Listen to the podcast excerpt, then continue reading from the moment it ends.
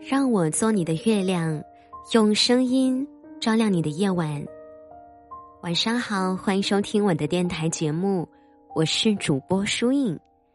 又到了每天晚上为大家讲故事、伴你们暖声入梦的时候了。今天晚上想和大家分享的故事，标题是“对自己好一点”。从好好睡觉开始，想问大家一个问题：最近你们睡得还好吗？你有多久没有在零点前感受到困意的召唤了呢？又有多久深感被失眠支配的恐惧？你又是否抱着看完这集、打完这盘就睡的心态，一眨眼的功夫？又熬夜到了三点。看到过这样一个特别的说法：那些熬夜或者失眠的人们，最大的一个理由就是觉得今天这一天并没有过完。许愿冲先生笔下，熬夜曾经被译出了一种浪漫的形容词。他说：“向夜晚偷一点时间。”很多人选择熬夜，便是想着偷一点夜晚的时间，就能把白天浪费的时间给补回来。大概是抱怨这一天里都没有哪段时间是单纯留给自己支配的，所以争分夺秒的刷几个视频、看几篇文章，又或者是打着夜晚安静、效率高的旗号，对自己白日里虚度的时光。有所补偿。不停刷手机的时候，是因为舍不得这一天；沉迷于峡谷的时候，是因为舍不得这一天孤身鏖战的身影，深夜点亮的台灯。同样也是舍不得这一天，以为用同样的方式，用本应该休息的时间换取一点自由的机会，感觉。这就是赚了呀！大家常常会把熬夜和失眠联系在一起，因为熬夜熬的忘乎所以，所以导致的失眠。熬夜了就会失眠，失眠了就继续熬夜，如此往复，今后的每个夜晚都深陷这样的恶性循环。以前上学的时候。总觉得自己年纪轻轻、身强体壮，白天时间被课业排满了，那晚上不如晚睡一会儿，做点娱乐活动放松放松，舒舒服服的躺在床上追个剧，偷摸在被窝里看本小说，实在是惬意不过。不就是熬个夜吗？凌晨两点入睡。照样也能七点起来上早课，于是便毫不怜惜的折腾自己的身体。那时沉浸在夜晚里兴奋的我，也不曾想过几年后会频繁的经历熬夜与失眠，又有多少次在黑暗中独自细数漫漫长夜。那些曾经熬过的每一个夜，如今。都用健康来买单。熬过的每一个夜，身体都会记住。而在有一天，让我加倍偿还。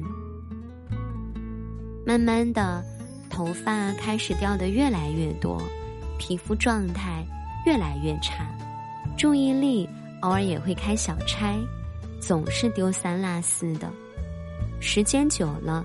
就连上个三层楼都会气喘吁吁，甚至会在有一天做出的大幅度动作后，突然的眼前一黑。虽然几秒便恢复正常，但那转瞬之后，好像听到了一个来自心底的震惊：我是不是要猝死了呀？这一切，一切。都是身体发出的信号，你该好好睡觉了。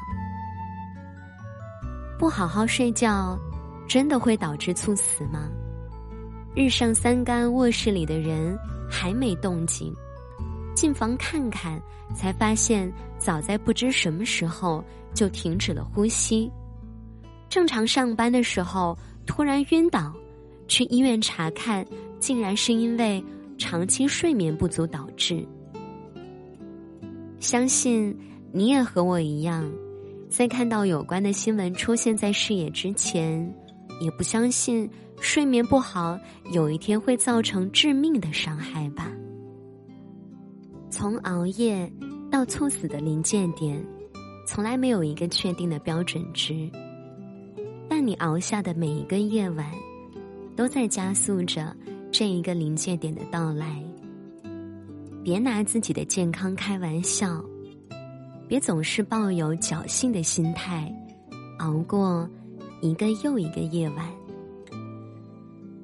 追求生命最大的意义是活着，而平安健康才是一切鲜活生命向着美好发展的最大前提。为了保证这一个前提，从好好睡觉开始。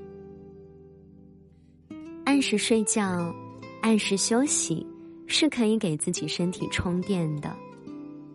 在人们入睡之后，身体的各个器官便可以趁着这一个时间，进行自身的修复与调整，以便顺利开启新一轮的工作。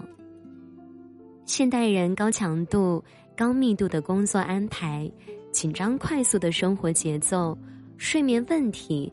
成了当今社会最为普遍的一大问题。其中，由熬夜导致的睡眠问题又占主要原因。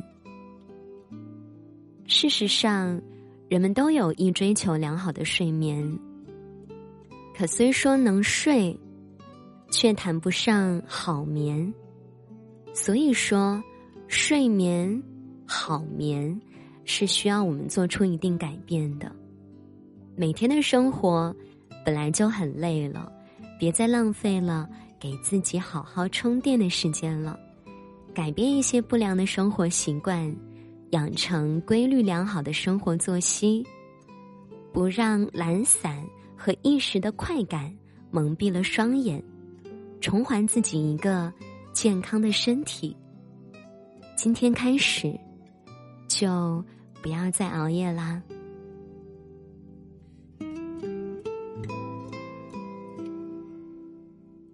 好了，这就是今晚想和大家分享的故事了。现代人呢，总在说着“压力”这两个字，我们始终逃脱不了压力的魔掌，所以不如好好的睡觉，好好吃饭，从养好精神、收拾好房间、拥有一份好心情开始吧。我发现我这周规律的作息比以往。更早睡早起了许多之后，我的整个状态都变好了，觉得时间仿佛也多了起来，处理事情的效率也变高了。也许这就是积极的磁场吧。希望我能把这份磁场带给正在收听节目的你。今晚，让我们一起早点放下手机，好好睡个觉吧。明天。记得早起吃一顿丰盛的早餐。节目的最后，为你送上今天的晚安曲，祝你晚安，好梦。季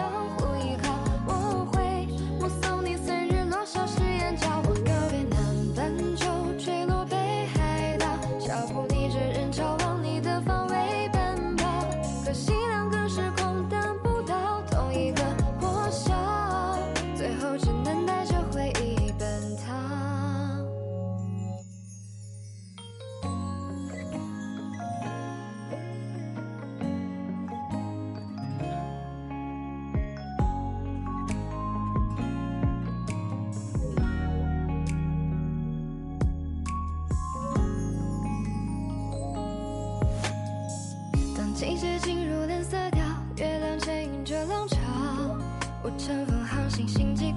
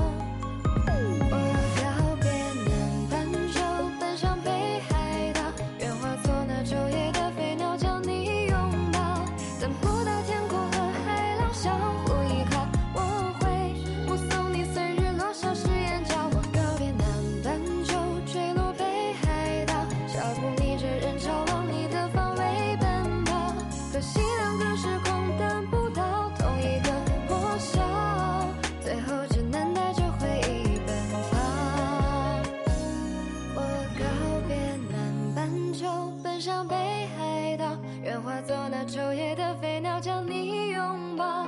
等不到天空和海浪相互依靠，我会目送你随日。